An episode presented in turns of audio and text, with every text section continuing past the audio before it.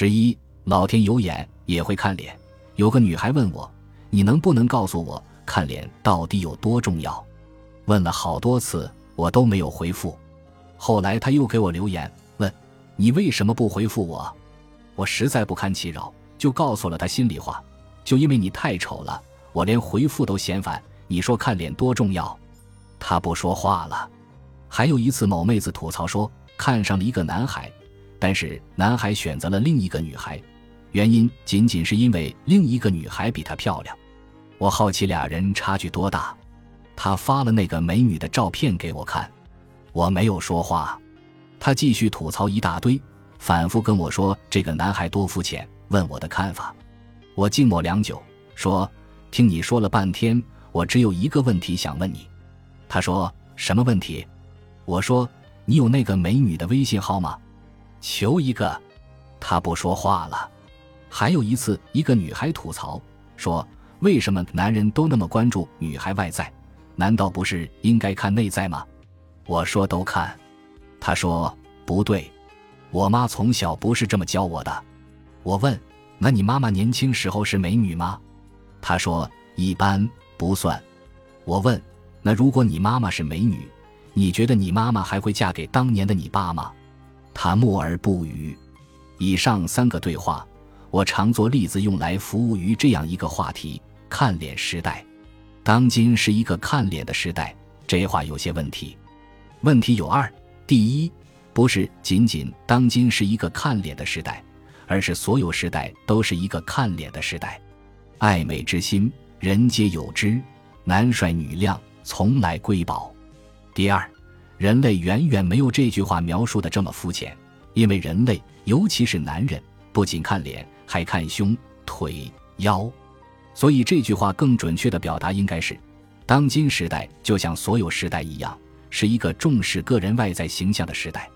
这里我们将看脸作为在乎外在的整体概括，抛开作为优质基因追求和传承生物学的意义，美丽的外表本身就是一种稀缺资源。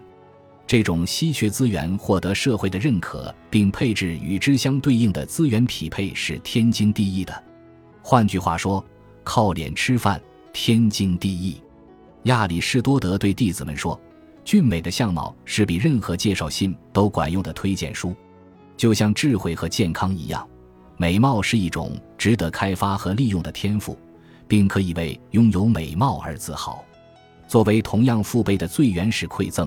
美貌的定位丝毫不应该低于智商、健康等其他先天禀赋，但是，人们往往更坦然接受智商等带来的先天差距，以及在此差距基础上不同社会资源的获取和社会地位的占有，却无法接受美貌带来的精神落差和物质差异。我们没有人听说他凭什么？他不就是聪明吗？但是却经常听到，他凭什么？她不就是漂亮吗？是的，就凭这个，就凭她漂亮，凭她帅。纪伯伦说：“我们活着只为的是去发现美，其他一切都是等待的种种形式。就像凭借先天的智力优势一样，凭借美貌优势在社会上获取更多的机会，支配更多的资源，本就是一件毫不耻辱的事情。因为需要智力的社会，同样需要美貌。”而且，在智力普遍发育健硕的文明时代，美貌反倒是更为稀缺的资源。我们不仅仅需要智力和健康来支撑生活，我们更需要美貌来感受生活。真善美，美从来就是人类最高追求的部分。毕竟，人们在还没有科学的时候，就已经通过外貌来择偶了。即便在遥远的古希腊古耶路撒冷，男女的美貌从来都被视为是神的馈赠。并且是选拔祭司的关键指标。大熊猫会游泳，能上树，速度堪比老虎，力量如同棕熊。但是人家麦克蒙就能当国宝，千万人来递竹子，干嘛要活得那么辛苦了？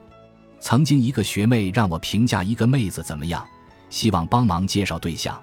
她发过来一大堆女孩自述，我说有照片吗？她说没有。我说没有照片不好介绍。师妹很不解，觉得我肤浅，说爱情就应该是只看内在，重视人品学识，而不应看美貌。我问你，告诉我什么叫真爱？凭什么看人品就是真爱，看外貌就不是真爱？刺激爱情都是荷尔蒙分泌、多巴胺喷射，凭什么靠脸就要比靠内在矮半截？黄渤吹拉弹唱，让你跟他在一起感到开心；吴彦祖啥都不用干，往那一站，你看着就感觉幸福。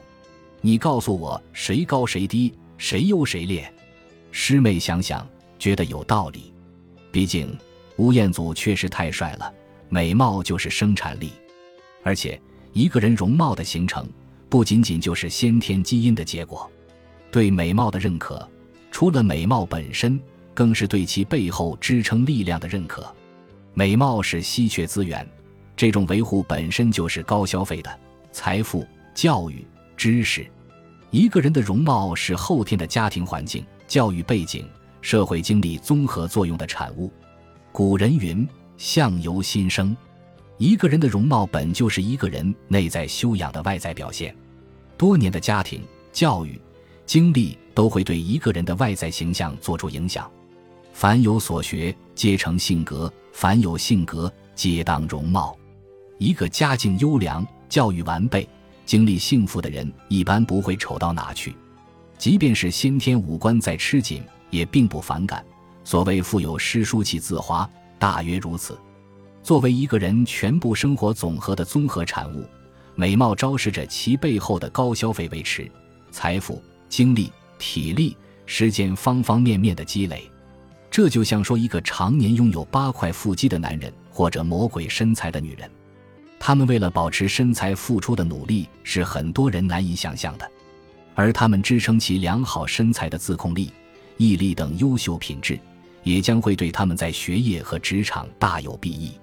所以，我们发现，处在风华正茂的年龄时，帅哥美女的事业大多发展的风生水起。人生赢家一般都是外貌上说得过去的。漂亮女孩和帅哥性格太差的，真没见过多少。因为他们从小被呵护，爱的雨露滋润多年，更容易个性阳光，受人欢迎。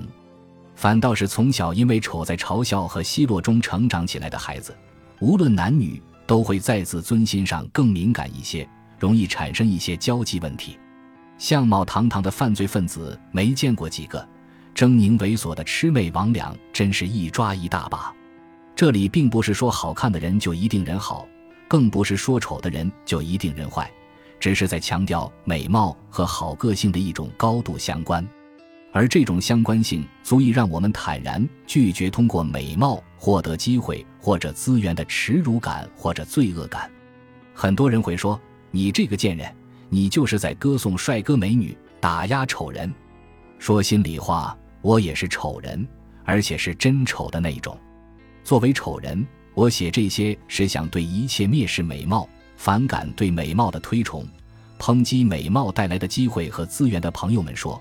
我们要合理看待美貌，纵然不推崇，但是完全没有必要否定。我们一方面要正视美貌的存在价值和积极意义，另一方面要坦然接受美貌持有者通过美貌获得的一些机会和资源。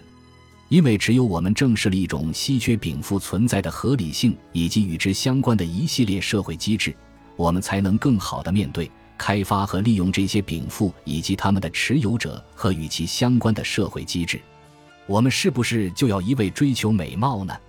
这个我倒觉得不是，因为首先我们不可能通过后天的努力在美貌上来实现与先天领先我们很多的人对等。郭德纲再努力也不可能帅过林志颖，但是我们在正视了美貌的意义和相关机制之后。可以通过一些努力来提高自己的外在形象，进而提高生活质量，比如健身、运动、化妆、整容等。这里每种方法都有其不同的风险和成本，每个人在提升个人形象方面采用的形式以及为此形式要付出的代价和努力也不一样。社会不要求每个男人都不择手段去帅如黄晓明，每个女人都机关算尽来美如范冰冰。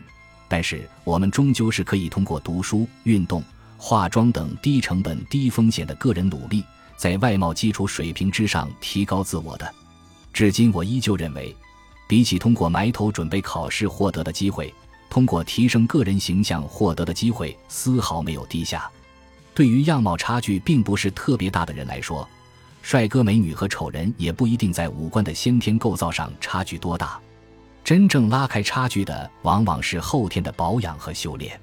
日积月累，有意识的维护外貌是造成贫富差距的罪魁祸首。以今日之保养技术、塑形机会和读书渠道，绝大多数人是可以具备一个不差的。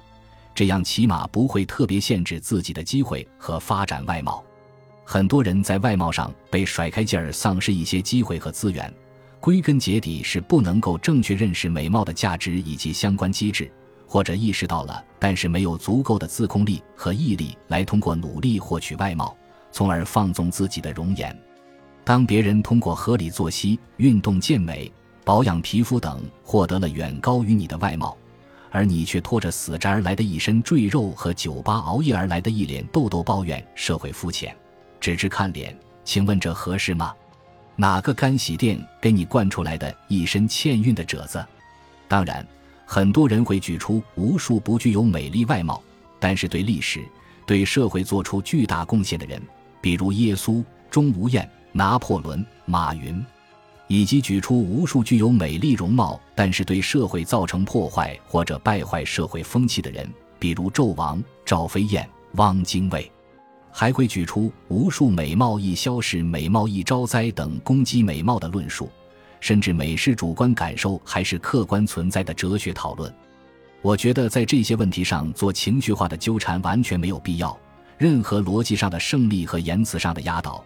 都不会改变，因为先天不足且后天放纵而丑的这一基本事实，以及错失很多良机和资源的诸多事实。我们与其在面子上争个面红耳赤，不如在现实上做到齐头并进。